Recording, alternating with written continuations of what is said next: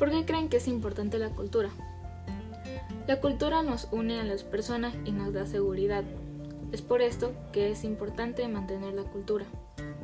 Todas nuestras creencias y costumbres son derivadas de una cultura que se ha mantenido y ha sido heredada con el tiempo.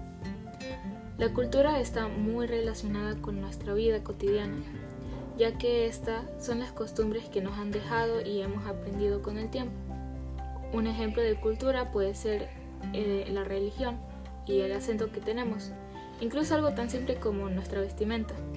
Esto forma parte de lo que es nuestra cultura.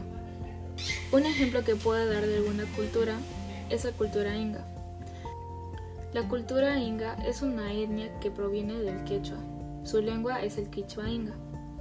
Esta tuvo su mayor centro de vida y desarrollo en Ecuador, dentro de la parroquia Tumbaco y en las cuestas del volcán extinto Iraló.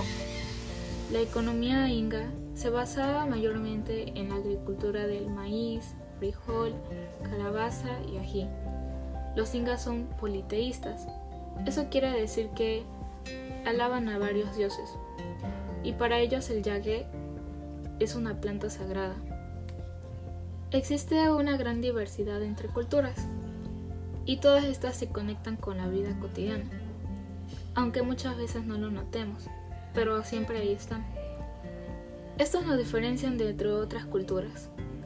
La cultura está muy relacionada con la vida cotidiana, ya que estas son costumbres que vamos repitiendo día a día y hemos aprendido con el tiempo.